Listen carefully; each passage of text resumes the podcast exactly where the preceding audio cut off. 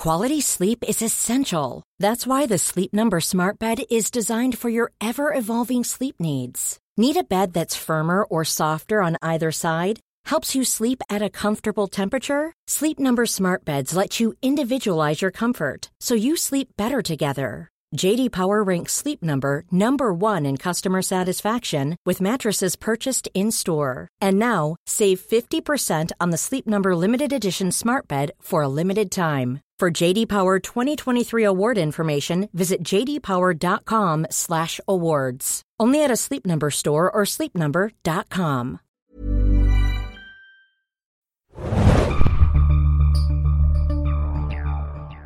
Herzlich willkommen, liebe Hörer, beim neuen Film Junkies Podcast. Heute zum aktuellen Thema Fifty Shades of Grey. Ich bin die Hanna und mit mir dabei ist Robert. Übrigens, eine Podcast-Jungfrau, möchte ich betonen. Genau, Jungfrau passend zum Thema Fifty Shades of Grey. ähm, genau, wir haben den Film gestern gesehen.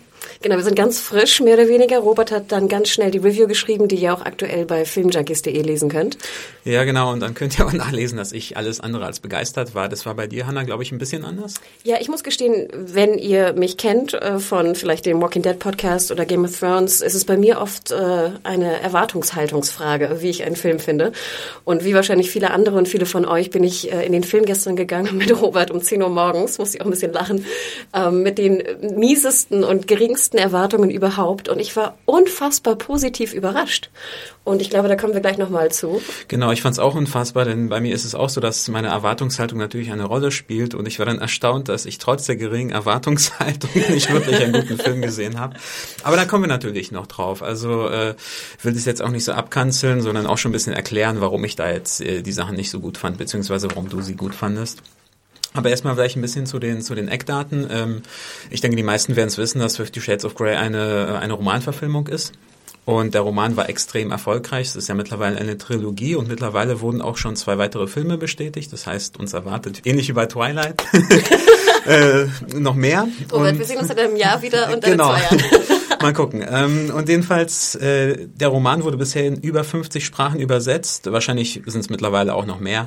Das ist zumindest meine letzte Information. Und die gesamte Trilogie wurde in also über 100 Millionen Mal verkauft ist. Und jetzt mal, Robert, du hast auch drei Versionen gelesen. Ich habe überhaupt nichts davon gelesen. Ich frage mich mal, wer sowas liest.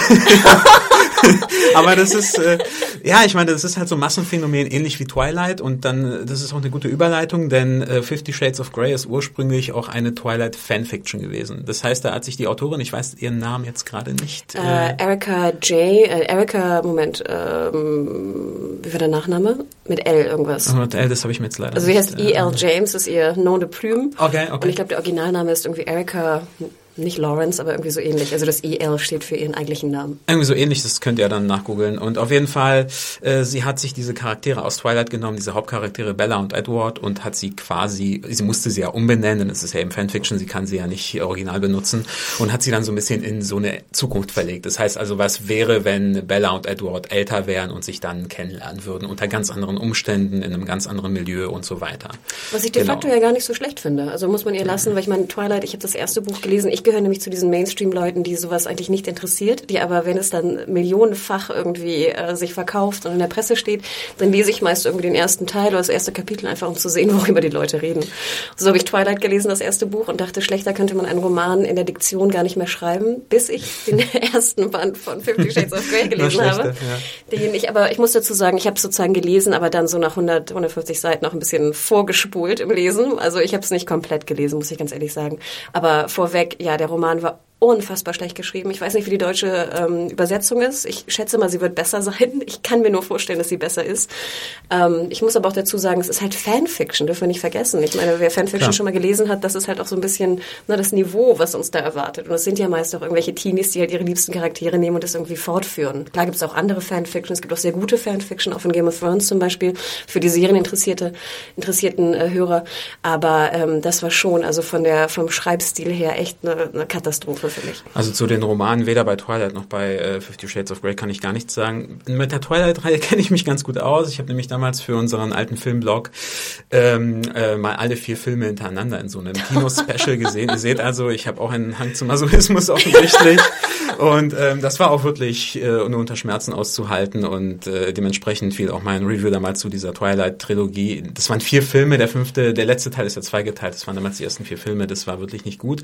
Aber immerhin hat Twilight geschafft, immer schlechter zu werden. Das heißt also, der erste Teil, den fanden wir irgendwie tatsächlich noch okay.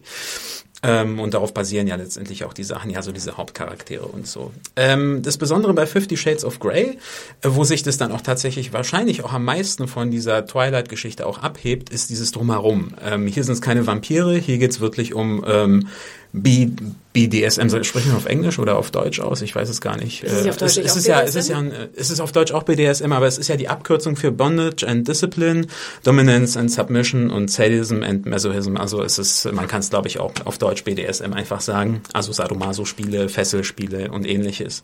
Das ist so auch der Grund war oder einer der Hauptgründe, warum dieser Roman beziehungsweise die Verfilmung jetzt auch so medienpräsent ist, weil ständig auch gesagt wird, gut, das ist ja so anrüchig und das sind ja so abnorme Sexualpraktiken und da kommt natürlich auch die Frage ins Spiel, wie wird das im Film umgesetzt? Beziehungsweise ja auch Praktiken, die man jetzt, sage ich mal, im Mainstream-Filmbusiness eher selten sieht. Richtig, genau. Und deswegen denke ich auch, dass hier auch von vielen die Hoffnung bestand, dass es so ein bisschen aus der Schmuddelecke herausgezogen wird und bei anderen Leuten zumindest so eine Neugier geweckt hat, die es vielleicht nach wie vor anrüchig und falsch finden, aber sich dachten, okay, jetzt ist es so im Mainstream angekommen, ich gucke mir das auch mal an.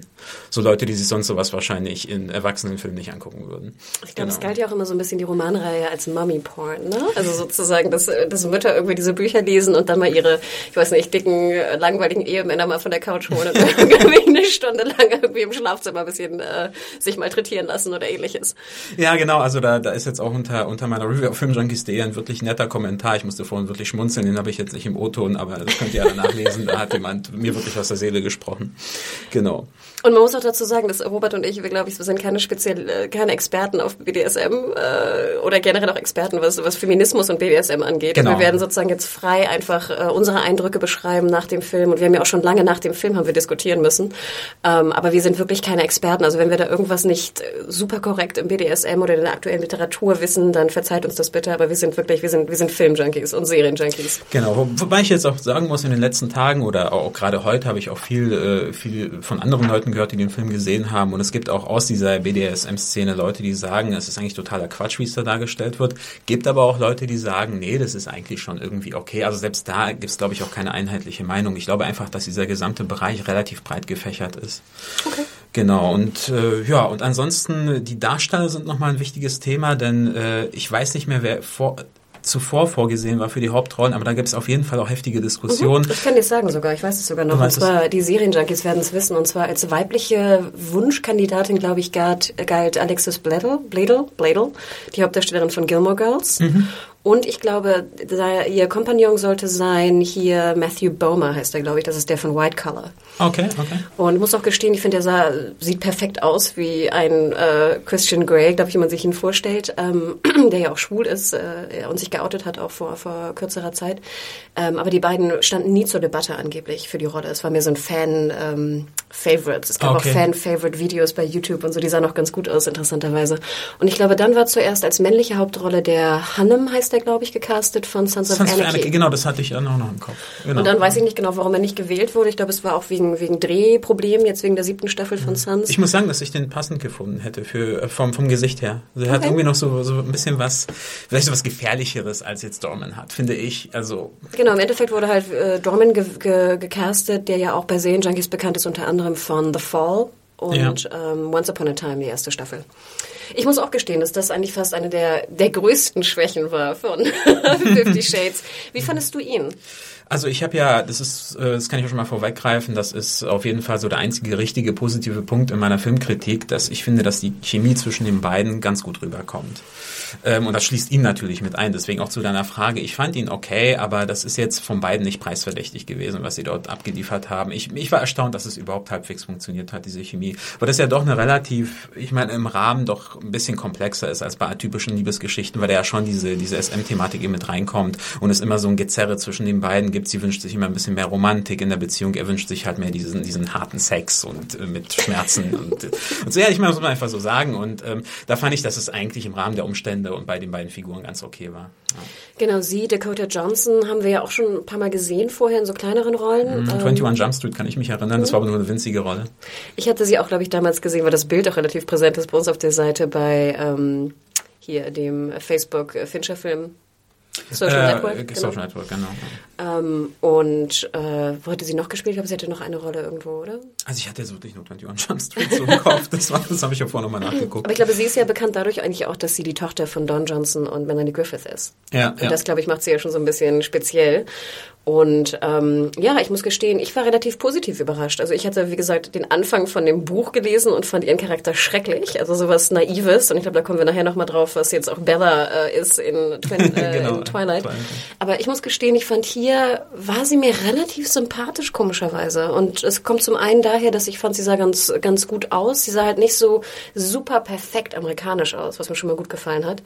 Ich fand auch ihren Körper wunderschön natürlich, aber jetzt auch nicht so super perfekt. Aber ist ja auch über Twilight. Ich meine, da wird die Parallele auch wieder deutlich. Genau. Also, also ein unscheinbares, irgendwie schon hübsches Mädchen, genau. aber jetzt irgendwie nicht die Überfrau. Ja, aber man hätte genau. jetzt auch denken können, da sie ja wirklich doch recht viel nackt zu sehen ist, dass jetzt da so der super extrem getonte Body zum Vorschein kommt. Und ich fand, das haben sie echt ganz gut erwischt, dass sie ja auch so ein bisschen, äh, wie gesagt, so wunderschön, aber auch jetzt nicht äh, nicht super getoned. Ne? Ja, genau, ähm, genau. Und das fand ich, fand ich echt sehr sympathisch. Und ich fand auch ihr Charakter, sie, nicht, dass sie sich wehrt sozusagen, auch gegen viele Sachen, die er sagt, aber sie versucht zumindest auch so ein bisschen gegen anzugehen.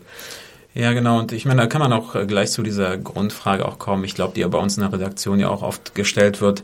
Also warum eigentlich, warum diese Art von Geschichte, diese Art von, von, von äh, Dominanz gegenüber des Mannes gegenüber der Frau so thematisiert wird, warum das eigentlich so viel Anklang findet. Also wir haben gestern auch viel darüber geredet, wünschen sich Frauen das oder es nehmen dieses vielleicht auch gar nicht so ernst, wie man selber vielleicht immer denkt, ja. Äh, also das ist interessant, gerade in der jetzigen Entwicklung, ne, in den letzten Jahren. Ähm, ich kann es auch nicht ganz be äh, äh, beantworten. Was mir immer auffällt bei Fifty Shades ist, dass ich immer so ein bisschen zwiegespalten bin zwischen, ach, sollen sie doch machen, was ihnen Spaß macht und ich finde es schon ein bisschen creepy und stalkermäßig, wenn er sie sozusagen komplett überwacht, wenn er komplett ihr befiehlt, was sie tragen soll, und was sie, sie essen halt soll. Genau. und deswegen bin ich immer so in so einem Zwiespalt. Äh, wie gesagt, einmal, ne, wenn sie ihr Spaß macht, wenn sie Spaß dran hat, äh, ne, gut, soll jeder machen, was er, was er denkt, was richtig ist. Andererseits, wie gesagt, denke ich immer so, wenn mir ein Typ sagen würde, du darfst jetzt irgendwie nur das und das essen oder das und das tragen, dann äh, würde ich glauben, es hackt. Ja, genau. Und ich finde das so als, als Fantasie, ähm, finde ich das in Ordnung, aber äh, wenn man sieht, wie viel Erfolg das hat, dann fragt man man sich natürlich, wie ernst die Leute das eigentlich nehmen. Also, oder anders gesagt, wenn jemand das sieht, ist es das, was er sich wirklich wünscht oder was sie sich wirklich wünscht. Ja. Das ist halt die Frage. Und da gibt es ja durchaus viel Kritik. Ähm, äh, aber man könnte es jetzt, das haben wir gestern auch in der Redaktion gemacht, man könnte das jetzt auch mit so diesen typisch männlichen äh, Testosteron-Actionfilm äh, vergleichen, wo irgendein so muskelbepackter Typ einen Rachefeldzug aufnimmt und irgendwie alles über den Haufen schießt. Äh, ich meine, ich muss zugeben, ich gucke sowas echt gerne. Und ja, wirklich, das, also ich finde es zur Entspannung, das ist eine großartige Sache. Trotzdem würde ich nie auf die Idee kommen, sowas selber zu machen. Und man muss vielleicht den Fans hier auch zubilligen, die auf sowas stehen, dass sie das jetzt auch äh, wirklich auch trennen können zwischen dem tatsächlichen Wunsch nach etwas und einfach sich ein bisschen in so einer Fantasiewelt verlieren, mit Vorstellungen spielt, die man irgendwie reizvoll findet, aber trotzdem selber niemals erfahren wollen würde würde. Ich denke auch, es ist halt eine, eine andere Liebesgeschichte, wenn man so will. Und äh, ja. ich finde sozusagen, das äh, finde ich doch ganz interessant, sowas mal zu sehen. Weil, um auf die äh, grundlegende Frage ja auch zu, äh, zu kommen, im Sinne von, ob es jetzt das BDSM aus der Schmuddelecke so ein bisschen geholt hat, glaube ich schon, dass man da so ein bisschen fast Ja sagen kann. Naja. Denn im Mainstream habe ich es noch nicht gesehen. Also aus, ja, es hat insofern das aus der Schmuddelecke geholt, dass es überhaupt sichtbar ist, ist im Mainstream. Aber wie es damit umgeht mit der Thematik, das fand ich relativ unbefriedigend. Denn ich war im Vorfeld der Ansicht, dass der Film diese BDSM-Geschichten äh, so ein bisschen als Normalität, einfach als äh, als andere Art der sexuellen Spielart darstellt. Und das wäre okay gewesen, aber hier war es ja dann so, äh, ich weiß nicht, ob ich das jetzt sagen soll, ob das dann schon in den Spoilerbereich fällt. Es wird ja, mm. na, eigentlich nicht wirklich. Es wird ja so ein bisschen thematisiert, warum Christian Grey überhaupt diese Neigung hat. Das heißt, er wird so ein bisschen pathologisiert. Es wird versucht, mit seiner Vergangenheit, mit seiner Kindheit zu erklären. Und das finde ich dann schwierig. Ich könnte mir vorstellen, wenn jemand auf BDSM steht, es für ihn wirklich Normalität ist, dass er sich davon dann vielleicht auch ein bisschen provoziert fühlt, so nach dem Motto, ja, jetzt muss ich irgendein Problem haben, damit ich diese Neigung habe. Stimmt, absolut, ja. Das, damit hatte ich ein Problem im Film. Ja. Ich glaube, das ist auch ein Problem, was viele mit dem Buch hatten. Ne? Hat das, wie du schon sagst. Es wird ein Grund gesucht, der in der, in der Psychologie gefunden wird, warum Christian Grey so ist und nicht im Sinne von, er hat Spaß daran und somit macht er es. Ja, genau. Und ich hatte im Vorfeld auch wirklich, bevor ich den gesehen habe, so ein bisschen so, irgendwie so Magenschmerzen, weil jetzt so zum Valentinstag kommt. Und es wird so auf diese, auf diese romantische Ebene gezogen und dabei steckt dann schon so was Krasses dahinter. Und ich hatte in meiner Vorstellung dann irgendwie Probleme, das so beides so zusammenzufügen. Aber letztendlich, das muss man dem Film zugute halten, genau diesen Zwiespalt, genau dieser Zwiespalt ist es ja auch, äh, was den Film ja auch ausmacht. Das, genau das ist ja letztendlich der rote Faden im Film. Nämlich, nämlich dieses, dieses Wechselspiel zwischen Nähe, Geborgenheit, Romantik und auf der anderen Seite dieser Dominanz, Härte, Kontrolle und äh, ja. Ich fand das zwar im Film, muss ich sagen, relativ unbefriedigend dargestellt, aber den den Gedanken an sich, den mag ich eigentlich. Also. Ich fand aber schon, dass sozusagen die ganzen Peitschen und Fesselspiele und was auch immer war relativ geschmackvoll inszeniert. Ja, ich finde halt zu geschmackvoll. Ich finde, was, was du mit geschmackvoll meinst, das kann ich total nachvollziehen. Für mich war das einfach auch glatt, nett und mhm, blumig. Genau, Mainstream. Und ich, genau, und das finde ich dann aber halt gerade bei der Thematik halt so, so, so, so ein bisschen schwierig, wenn man so Sachen, die an sich schon eigentlich nicht blumig sein sollten, also in meiner Vorstellung nicht, wenn dann blumig inszeniert, das ist jetzt vielleicht nicht die beste Parallele, aber das ist so, als wenn man jetzt zum Beispiel einen Kriegsfilm blumig inszeniert. Aber denkt immer ja, dran, aber also, denkt immer dran, das ist doch sozusagen Mainstream. Das ist sozusagen ein Riesenstudio, was dahinter steckt. Das ist äh, eine Liebesgeschichte, die auf Fanfic basiert. Es ist ja kein französischer Independent-Film, der jetzt sozusagen einem BDSM näher bringen möchte oder sowas. Nee, es gibt halt aber bestimmte Themen, die passen eher zu dem französischen Indie-Film oh. als zum Mainstream und das ist halt so ein Thema und deswegen finde ich, fällt es hier stärker auf, wenn es dann so blumig und glatt dargestellt wird als andere Themen. Auf, auf jeden Fall. Die Diskrepanz ist einfach größer zwischen dem, was es sein soll und dem, was es dann letztendlich ist. Ich glaube aber schon, dass sozusagen die Leute, die vielleicht äh, mal Lust hätten, so etwas zu probieren und sich nie getraut haben, vielleicht durch den Film denken, jetzt versuche ich es mal und äh, kommen damit sozusagen ihrer Sexualität vielleicht etwas näher. Also wenn es wirklich diesen Effekt hat, das kann man natürlich jetzt schlecht, das müsste man irgendwie nachweisen können. Aber wenn es dann tatsächlich diesen Effekt bei einigen hat, dann ist es natürlich okay. Aber jetzt für mich aus meiner rein subjektiven Sicht fand ich das halt irgendwie so ein bisschen fast schon albern.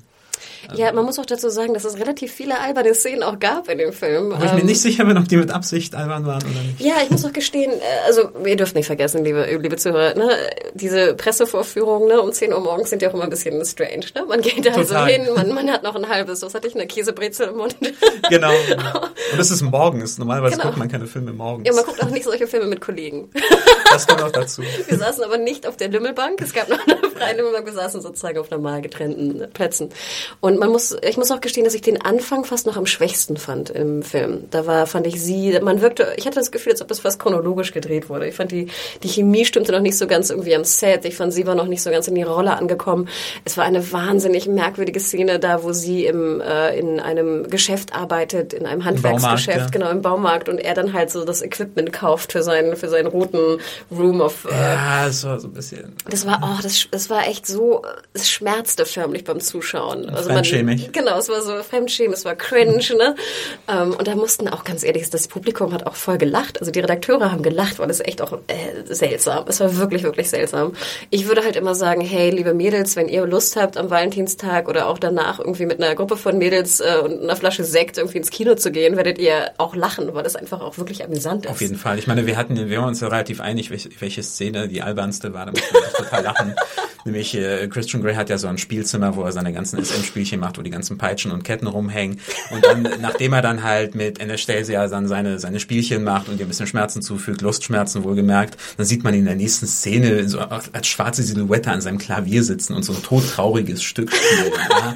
Also es, es wird einfach so total drüber. also es kann auch sein, dass es lustig gemeint war. Ich fand es auf jeden Fall ganz witzig. Ja, und das war fast auch ein bisschen merkwürdig, weil ich oftmals gar nicht wusste, will die Regisseurin jetzt, dass ich lache, weil es einfach so abstrus aussieht, oder ist es ernst gemeint? Ja, das, das genau, das meine ich ja. Ich weiß halt nicht, ob der Film dann will, ob man über ihn lacht und und das finde ich aber auch relativ unbefriedigend. Wenn der Film das selber offensichtlich nicht weiß, sozusagen, dann weiß ich dann nicht, wie ich das aufnehmen soll und dann gehe ich mit so einem faden Beigeschmack immer raus. Ja, und ich finde es sehr merkwürdig, ein komisches Gefühl, dass man, man, es werden einem Emotionen vorgespielt und man weiß nicht, ob man sich richtig verhält in Bezug ja, auf genau. diese Emotionen. Ähm, ich würde jetzt einfach sagen, ich fand es gut weil jemand wie mich, der das eher sozusagen ins Lächerliche zieht, war sehr gut amüsiert. Ja, also bei mir schwankte das dann, weil, äh, weil ich ja durchaus ja dann Momente hatte, wo ich den Film dann ernst nehmen konnte, auch, auch ernst genommen habe und es wird dann durch diese, durch solche äh, Sequenzen dann schon wieder zunichte gemacht. Deswegen war ich dann irgendwann so ein bisschen wütend auf den Film. Also nicht wirklich wütend, aber ich dachte mir so, okay, was will der jetzt von mir eigentlich?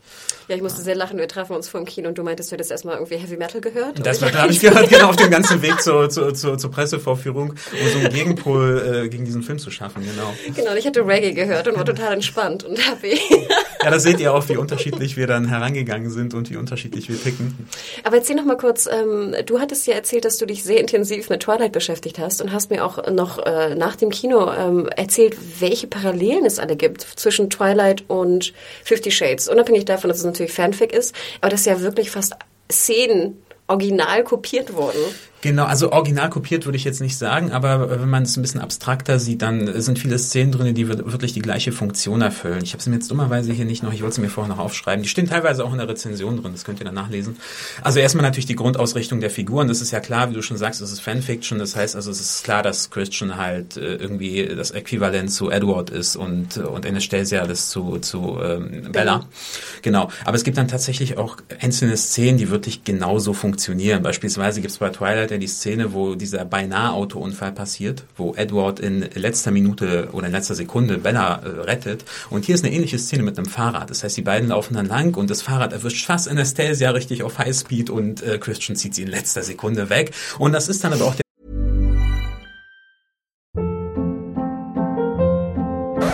Hold up. What was that? Boring. No flavor. That was as bad as those leftovers you ate all week. Kiki Palmer here, and it's time to say hello to something fresh and guilt-free. Hello Fresh. Jazz up dinner with pecan-crusted chicken or garlic butter shrimp scampi. Now that's music to my mouth. Hello Fresh. Let's get this dinner party started. Discover all the delicious possibilities at hellofresh.com.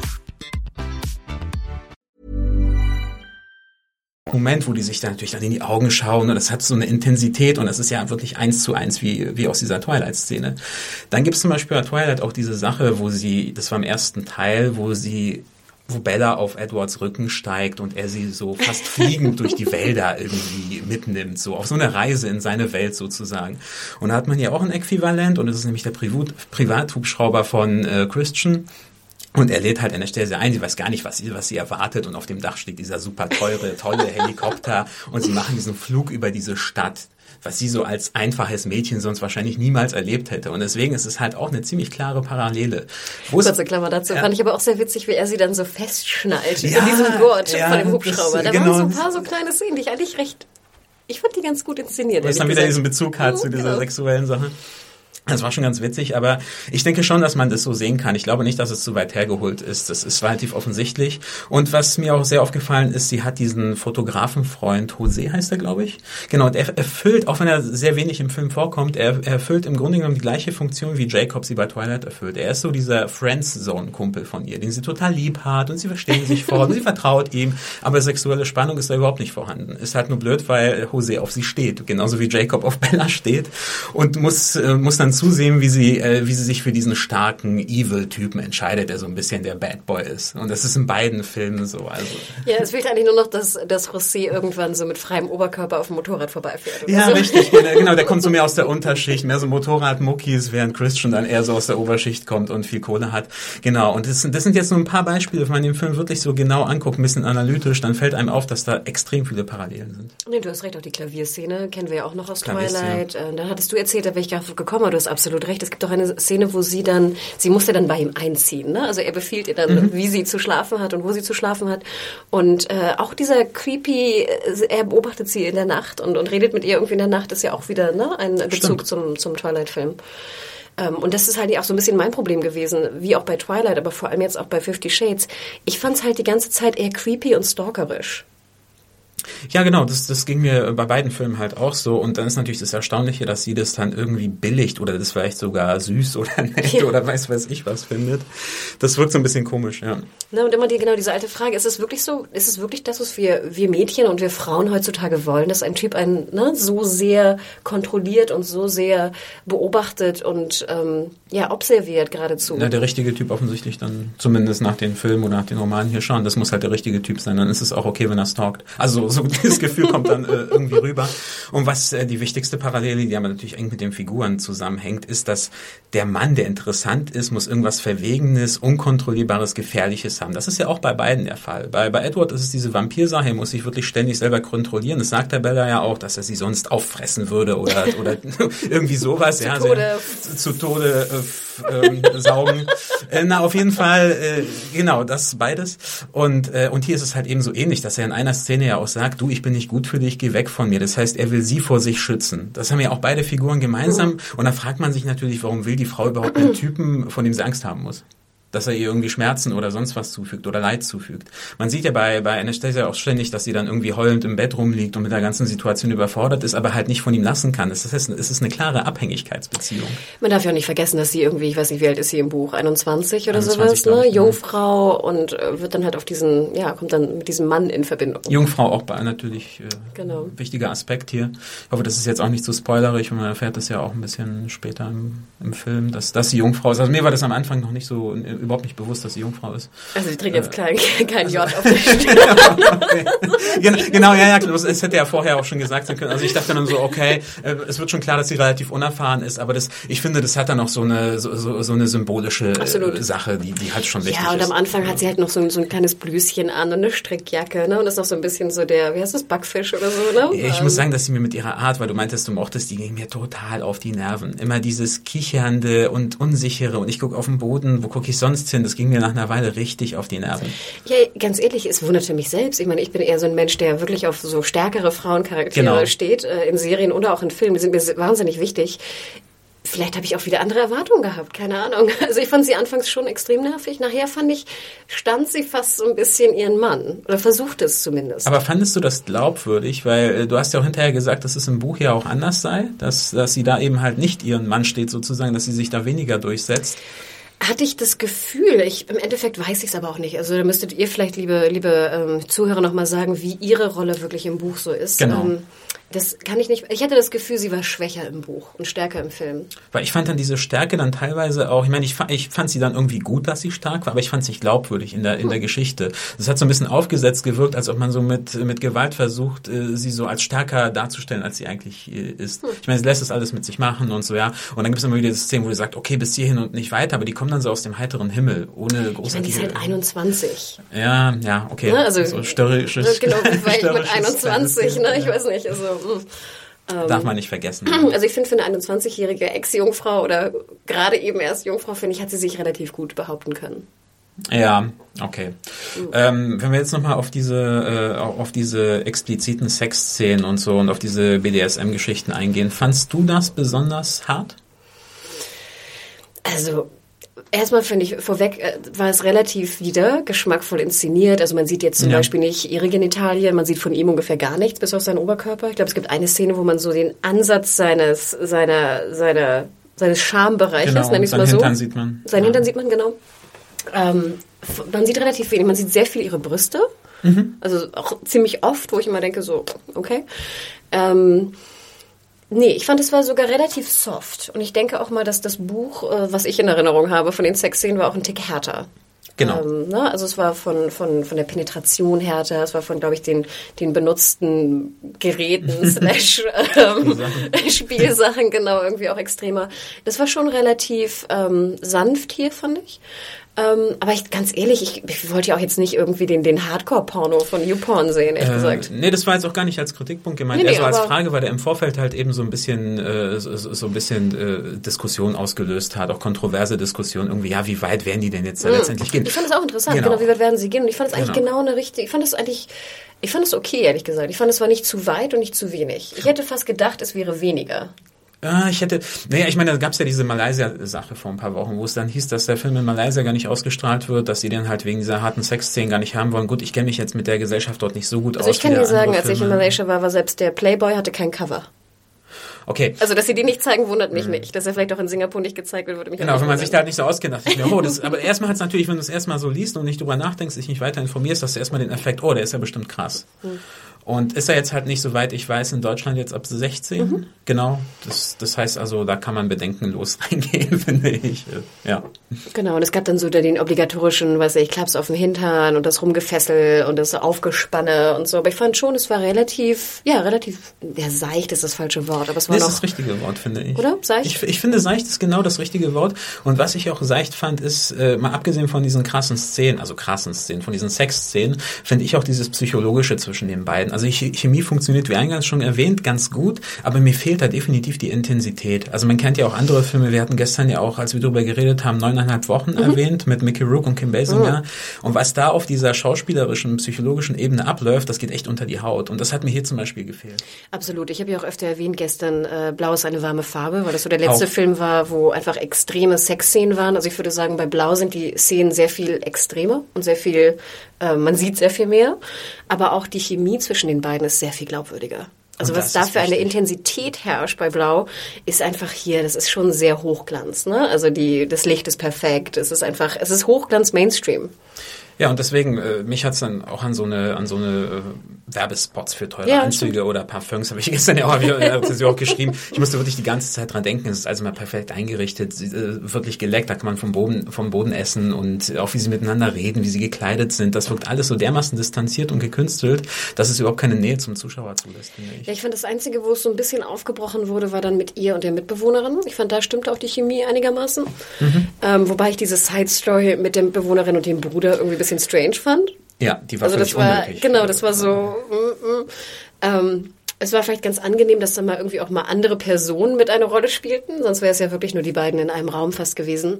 Aber im Endeffekt hat es nicht wirklich funktioniert. Ähm, wir haben noch gesehen, die, die beiden Mütter spielen auch eine Rolle. Die Familie überhaupt von ihm, also und, auch von ihr teilweise. Also man sieht dann schon, dass die Figuren jeweils in die Welt des anderen so ein bisschen gehen. Man Genau. sieht, dass dann Christian Grey da ist, wenn sie ihren Uni-Abschluss hat. Man sieht umgekehrt, wie sie zu seiner Familienfeier geht und dann sieht man natürlich, wie die entsprechenden Personen dann auch mit dem so umgehen. Also, Das fand ich wiederum eigentlich ganz schöne Szenen. Gut, ich mag auch Mar- Marsha Gay Harden, ist die Mutter von ihm und Mhm. Jennifer Ely ist die Mutter von ihr.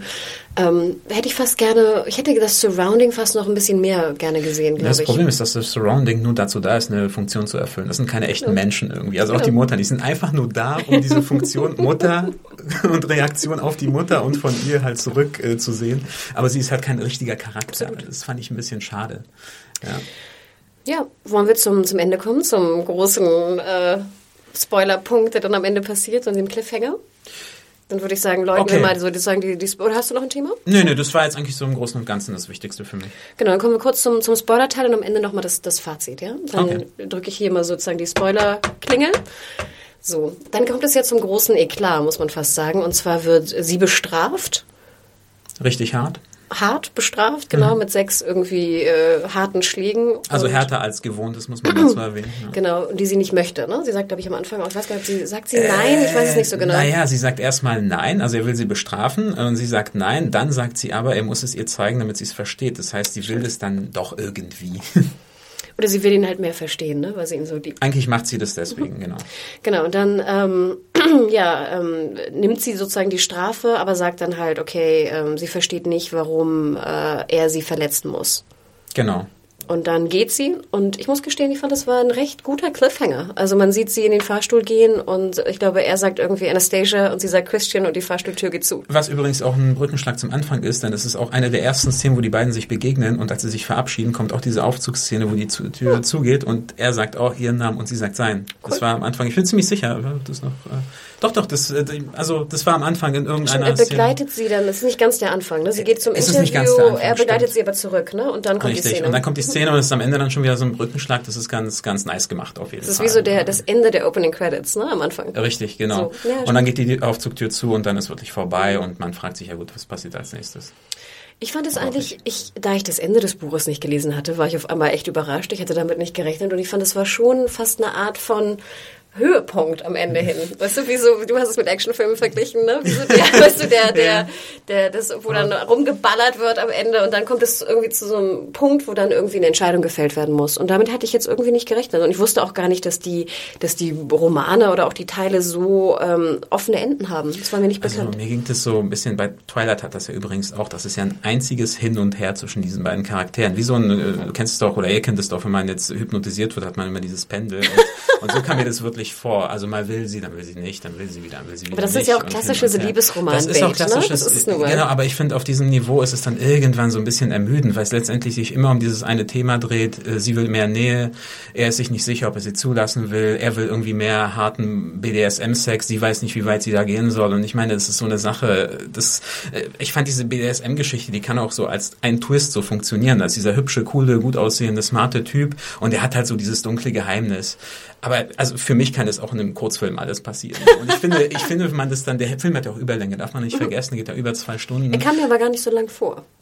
Naja, das ist dann wahrscheinlich diese Sache, wie man es wahrnimmt. Und ich war dann irgendwann so ein bisschen ermüdet von diesem, naja gut, okay, irgendwann kommt halt wieder so die andere Seite, die dann sagt, jetzt doch nicht. Und dann geht die Aufzugtür zu. Also, ja.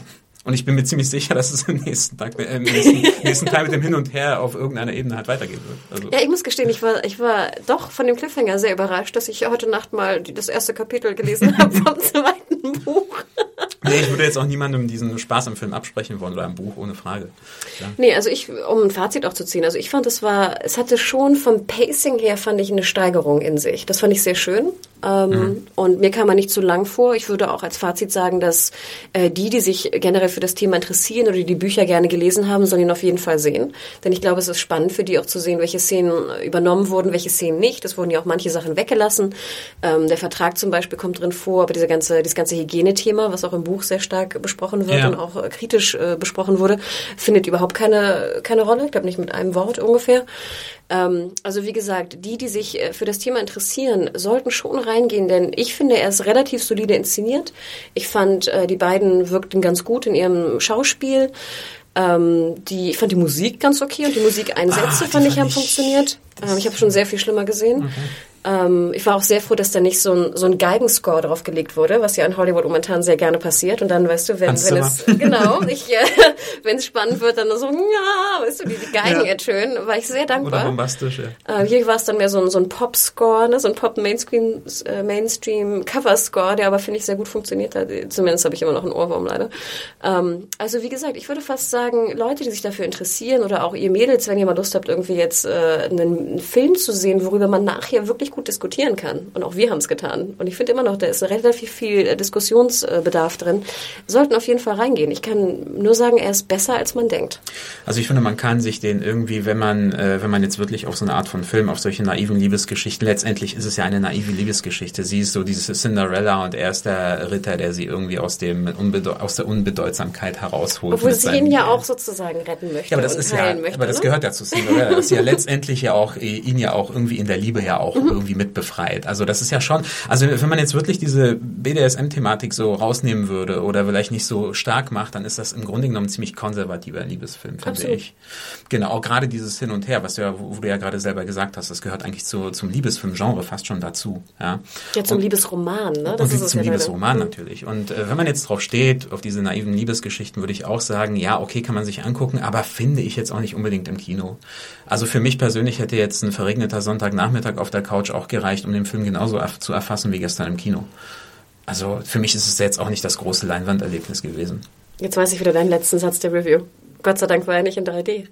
Ja, genau, genau. Das, dafür gab es noch einen Bonuspunkt in meiner Review, ist natürlich ein kleiner Joke, aber äh, ich, ich wollte jetzt irgendwie den Film nicht total vernichten von der Punktzahl her und wollte, habe ja auch in der Review ein, zweimal geschrieben, dass Leute, die auf sowas stehen, die werden da wahrscheinlich oder vielleicht auf ihre Kosten kommen.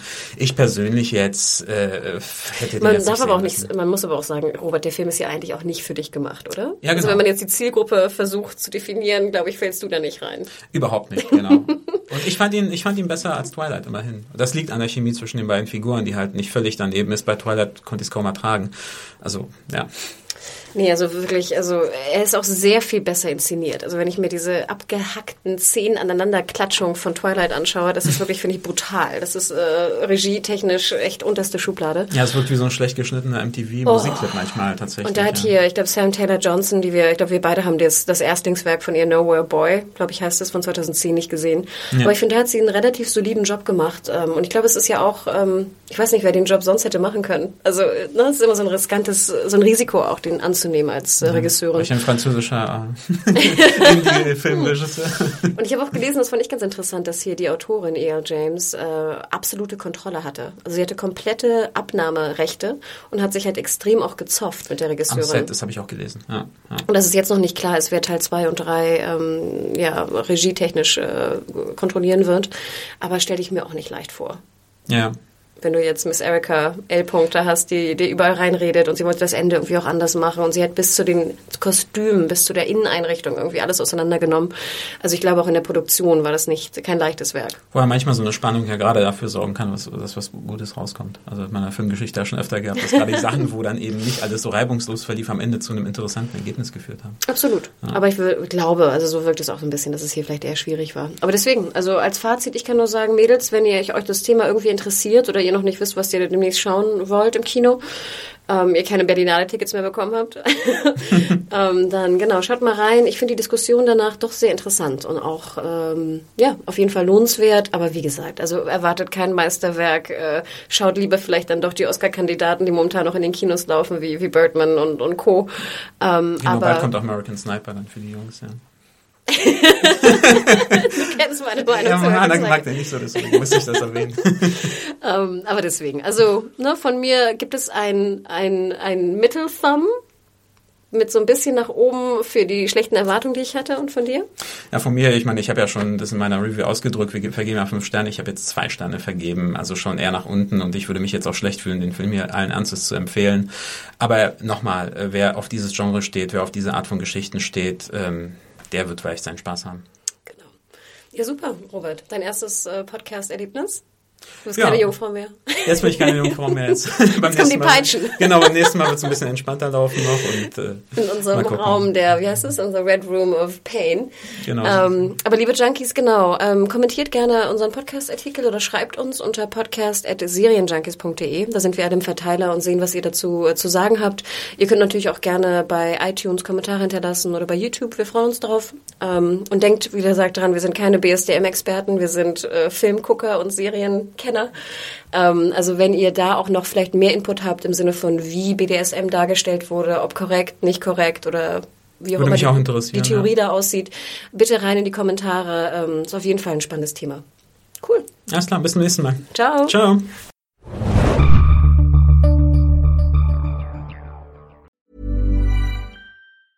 Mom deserves the best, and there's no better place to shop for Mother's Day than Whole Foods Market. They're your destination for unbeatable savings, from premium gifts to show-stopping flowers and irresistible desserts. Start by saving 33% with Prime on all body care and candles. Then get a 15-stem bunch of tulips for just $9.99 each with Prime. Round out Mom's menu with festive rosé, irresistible berry chantilly cake, and more special treats. Come celebrate Mother's Day at Whole Foods Market.